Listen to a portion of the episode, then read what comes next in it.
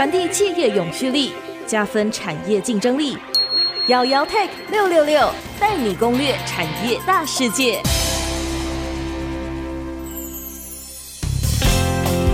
这里是 IC 之音竹科广播 FM 九七点五，欢迎收听姚姚 Tech 六六六。大家好，我是姚姚姚嘉洋。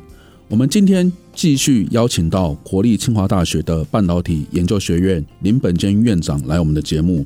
我们在上一集有请林本坚院长聊到 DUV 还是可以做到五奈米的制程，只是在这个部分上，它会有一些条件上的一些限制，包含说它可能会付出更多的一些时间，付出更多的成本，才有办法做到五奈米这样子的一个成果。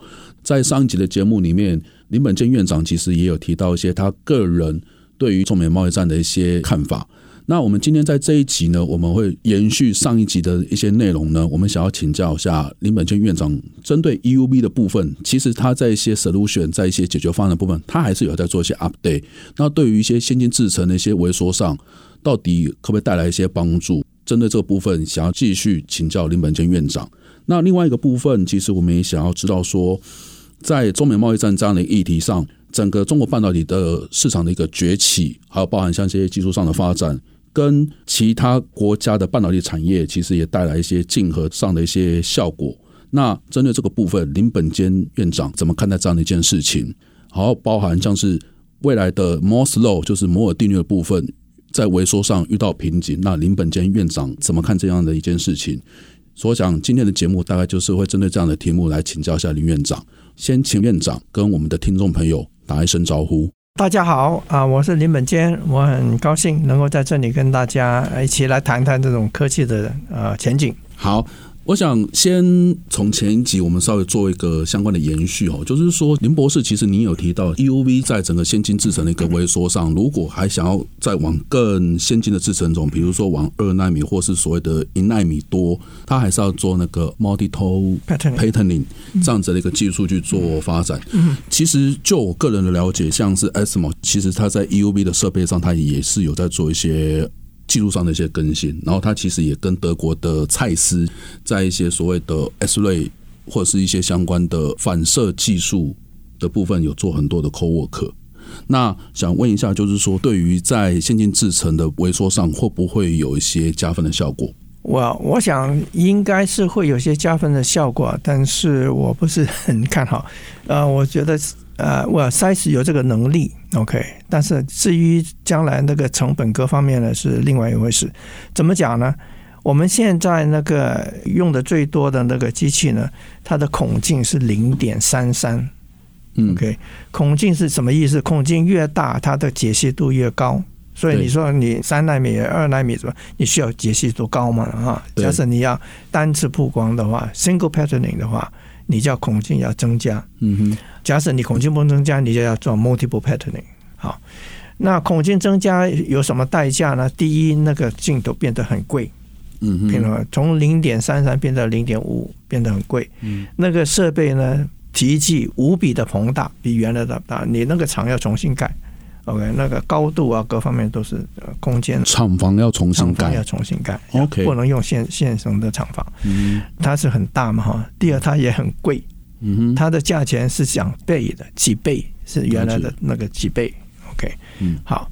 那这个之后呢，你还要付一个代价，就是原来的那个镜头呢，它可以 support 一个 chip，它可以铺二十六乘三十三厘米的一个面积。了解，OK，嗯，它那个镜头，我们现在点三上的镜头可以 cover 二十六乘三十三 millimeter square 的面这样面积，嗯哼，可是它这个来了之后呢，只能够十三乘三十三，了解，缩了一半，嗯哼，它能够铺的面积缩一半，缩了一半的是什么意思呢？缩一半，第一，你这个曝光的时间要长一点嘛，哈，那第二呢，就是说我们现在有一些设计呢，已经全部二十六乘三十三要全部用它。所以你只有十三乘三十三的话，只有一半。OK，有些是比这个小没有问题了。要是比它大的话，你要怎么办？那你要去想办法去 stitching，要把它怎么把它接起来。这个技术也是有有点技巧的哈，不是可以百分之百成功的。OK，还有一个呢，就是我们讲孔径更增加的话，景深就会减小。了解。OK。那它点三三的景深还不错，蛮堪用。但是你孔径变到点五五之后，那个景深呢会变到已经几乎不能用的阶段。景深是从八十几个纳米变成三十几个纳米，嗯哼，是很小，三十几个纳米。你光是光阻的厚度就已经是三十几个纳米了，嗯，所以那个也要克服啊。景深的问题是 basic，这是的完全很基本的物理的现象。OK，物理啊，光学的现象，景深就是不够。那现在蔡司呢，还要帮他设计一个 maybe 是点七几的一个孔径。那听起来哦，解析度又增加了，可是那个景深更就就是不不能用了，景深就变成 maybe 十几个还是单位数的 nanometer 和景深。所以孔径增加，那是景深变小，Yeah. 变小的情况之下，越小其实对于整个的一个表现其实会越不好。而且它是看起来是一个 trade off，要怎么去做呢？这个 trade off 啊，而且那个是这样，你那个解析度的增加呢是有限度的，因为你的孔径顶多到一为止嘛，哈。对，就不能再增加了。可是你景深的萎缩呢，是跟它的孔径的平方成反比的。对，所以很快，缩的很快。我刚刚讲你看，你说三十点三三到点五五，因为它跟它平方成反比的关系，它就只有从八十到三十。是 OK，呀、yeah，所以那个是很致命。所以点七多那个镜头呢，就是。他们现在在尝试，但是假如真的要要这样的话，那那个设计的那个图形呢，非常受限制。了解，OK，呀、yeah，那所以点五五呢，啊，还勉强，大家可能勉强要可以避过它，但是问题就是它又很贵，又很大，又等等等。嗯哼，OK，所以假使我个人要选择，比如说是我的成本的话，嗯、我会选择用。两重曝光跟蚀刻，OK，就是来代替那个点五五，了解，OK，哦，所以其实就是说，multiple patterning 显然是一个，如果是跟我们讲孔径增加这件事情比较起来的话，它孔径不受不受影响。对，孔径不受影响。两种之间不同的选择的话，multiple patterning 的成本可能 maybe 还比较对好一些，还比较好一些，成本效益还好一些些。OK OK。那还有它能够铺的面积也不受影响，是还是二十六乘三十三。那你加到点五五的话，这十三乘三十三。嗯嗯。所以现在点五五呢，还要想办法说服这些这些 user 这些要拿来量产的人，他们还没有完全被说服。了解，因为如果说您刚刚提到孔径增加。整个厂房也会受到很大的影响，是的，就是说，包含像设备，你要盖新的厂房了，然后设备也要变得更大台，所以其实，所以哇塞，那对于所有的供应商来讲，其实都会是非常非常大的一个挑战，是是一个挑战。了解。好，那从 EUB 发展一路到现在哦，其实 ASML 跟蔡司这边的合作，包含像是 EDA，其实还有包含 IP。再加上设备的部分哈，其实我们常常会听到一些耳语啊，或者说也听到一些新闻报道，就是会说，诶，其实中国都会有一些抄袭的动作。其实某程度上，不论是对于台湾的半导体，或是对于美国的半导体产业来讲，的确可能也是一种困扰。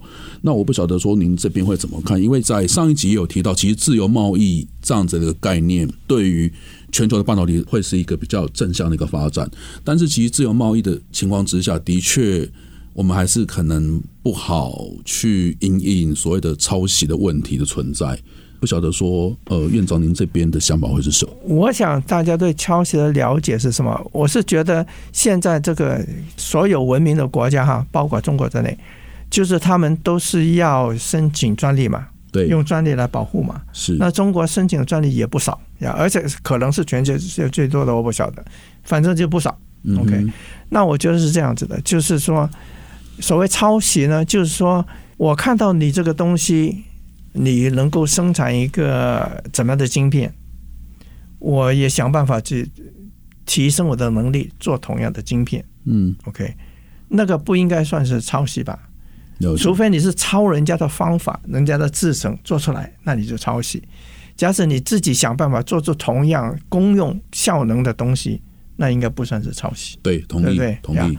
OK，那至于呢，我有个感觉就是说，他们呢很会学东西，他学东西的手段呢值得讨论。比如说 他，他他要他要有汽车的技术，是他就让人家到那里去设厂。OK，然后甚至 Volvo 他把它买下来了。对，OK，对他买下来所有里面的专利什么都是他的，是他 own 的，他花钱去买的。那你不能说他抄袭啊。因为他是用透过商业手段的方式把车厂买下来，对吧？买买下来，对，所以他那所有整个技术他都买到了。对，OK。那我想他这个手段大概很多人都知道。但是也不能说他抄袭吧，没错，就是这样子。没错，那他有时候他就说：“OK，你要在我的设厂的话，你必须告诉我技术怎么怎么怎么样。”那那你就你就决定啊，你要设厂，你要告诉他技术，都是你的决定啊。哦，这个部分应该是合资设厂合资啊，对啊，对对对对，OK。对，所以大概就是这样子。我想他要在世界舞台上要站得住脚的话，他抄袭是站不住脚的。嗯哼，OK，那我想我们台湾，我们几十年前我念书的时候，我们那个书都是翻版书，原版书翻译过来的。嗯，OK，那时候自己解释就说：“哎呀，我们很穷啊，买不起原版书啊，我们要念书啊，什么就就做不合法的事情。”是，对不对？没错。那现在我们就很进步了。对，这样我们台湾进步到个阶段，我们不需要做这个事情。那我相信这些落后国家呢，哈。啊、呃，现在那个中国，你不能说它是落后国家了。有些国家还是落后国家，那有的国家还是会做那样事情。那你越进步的国家就越不做这些事情，因为他自己也会受损害嘛。人家抄他，他抄人家，人家也抄他，那他怎么办？嗯，了解。OK，就是我们还是不要鼓励抄袭这件事情。对啊，不鼓励抄袭啊。那，那我们其实可能 maybe 也会相信，就是说中国提升到一定程度的时候，他应该会用。比较合理正当的方式去发展它的一些相关的技术，不论是汽车电子也好，或是一些半导体的一些先进制程也好。好，那我们的节目就先进行到这边，我们先休息一下下，稍后再回到我们的雅雅 Tech 六六六，我们等等见。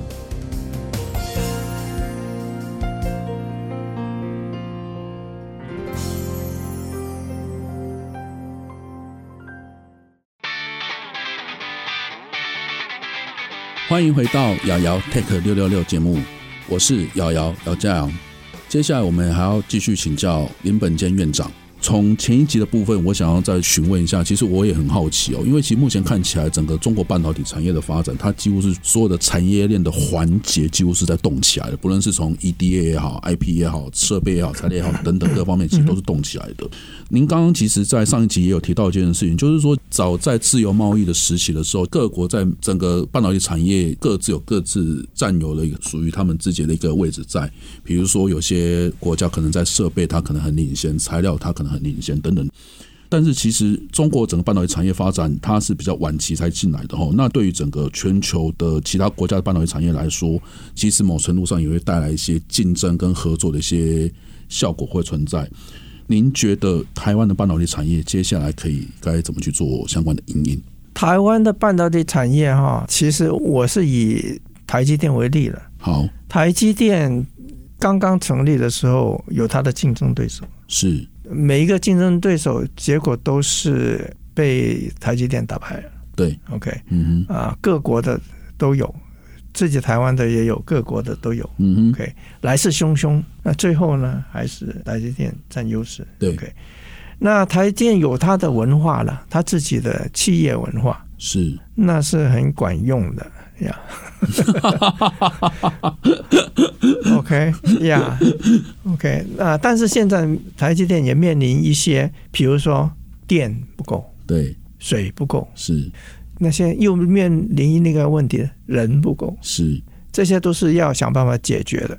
那所以呢，有时候到外面去设厂呢，是解决两个问题了。第一就是说，台积电可能就到有电的地方、有水的地方，嗯嗯，或许能够比较容易找到人的地方哈。对，就是让它扩展。就是他现在他在台湾可能已经发挥到极点了。对，你看新竹、台中啊、台南什么都都布满了。那万一有个地震还怎么样子哈？那还是应该是在外面有些有些设点设厂。对对对，所以我想他这个方法是对的，但是呢，他用这个方法去，大概他不要想这个方法下面会减低他的成本，到外面去设厂不可能会降低他的成本了。嗯，OK，他做研究的话，他也必须有一个临界的那个 critical mass 哈的那个人才能做研究。所以呢，他现在的研究在大本营，在在台湾，大概也很难，就是说分很多人另外去做研究，大概也不太可能。嗯，OK。但是另外一个好处呢，就是让这些国家安心了、啊，让德国啊、日本啊、美国、啊、安心，觉得万一这个台积电啊、呃、什么的话，我们这里还有一个台积电，OK，对，就是至少我所需要的还可以生产。但是没有想到，就是那个美国需要的量是很大的，光是建几个厂应付不了。但只是让他们安心了哈。那你把整个台积电全部搬过去的话，因为那个环境不一样，对，你搬过去就等于多了个 Intel 而已。嗯哼，对，Intel 就是就是很聪明的人在那里，然后在那里盖厂嘛，生产嘛，哈、嗯。对，那边整个环境就是那样子。没错。那我们现在把台积电很聪明的人啊，很有经验搬到美国去。他那边的环境什么东西是美国的环境，是，所以他顶多就是这样多了个 Intel。了解。那所以呢，还是要固守在台湾这边，我们能力，你把它搬到大陆去也一样，也是多一个呵 呵中心啊，怎么也其实不是了。我们现在在在大陆那个厂还还运作的不错。对，OK 好，那比较好一点了，因为大家我们华人啊、东方人啊，那个的能力各方面哈，那个那个环境会比较适合一点。不是完全适合，嗯嗯 OK，那所以我是觉得呀，台积呢是应该是往外发展是对的，但是它还是要保守它原来这里那种优势，就是应该是说，在整个核心竞争力应该会是以在台湾做比较完整的一个发展，那是一些比较偏纯制造的部分。可能就是会在国外设点为主，但研发还是留在台湾。你能说？我想，我想你的想法应该是大概是这样子。样 OK，我想再进一步请教一个小小的问题，就是说，您有提到一个非常重要的概念，就是其实整个半导体的一个制程的一个发展上，总体成本来讲的话，下一代的成本应该会比上一代的成本要来的低。这样的话，其实整个摩尔定律的一个发展。才会有一个延续价值。其实您刚刚也有提到，就是说看起来整个 EUV 的制造的个成本，其实看起来是会越来越高。从您的角度来讲，接下来 Moore's Law 该怎么去做延续，或者说该怎么去做应用？OK，Moore's Law 的定义就是说，你下一代一定比上一代要好，或许价钱比较便宜，或许你价钱买不到的效能啊等等啊，对，这这种。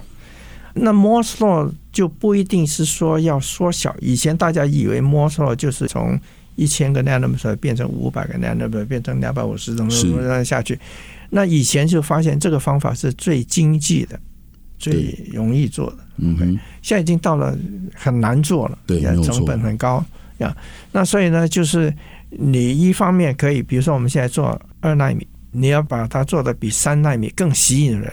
对，可能你会把它卖贵一点，但是你要更吸引人，人家愿意付这个钱来买。对，没有错。OK，那慢慢呢，这个这个摩尔 law，我说 Moore's law of scaling 缩小的 Moore's law，还有一个是 Moore's law of economy，经济的 Moore's law。了解。那经济的 Moore's law 就是广义的，就是说，好，我这一代的晶片比上一代的晶片更吸引你，不管是哪一方面吸引你，嗯、反正吸引很成功的吸引你，你会要买这个晶片。这就是 Moore's Law of economy。OK，懂，OK，了解。所以这个还还有很很长的路可以走。是是是是，OK。所以其实你把 Moore's Law 拆成两个不同的概念去看，一个是比较偏萎缩，一个是比较偏向是从经济的角度。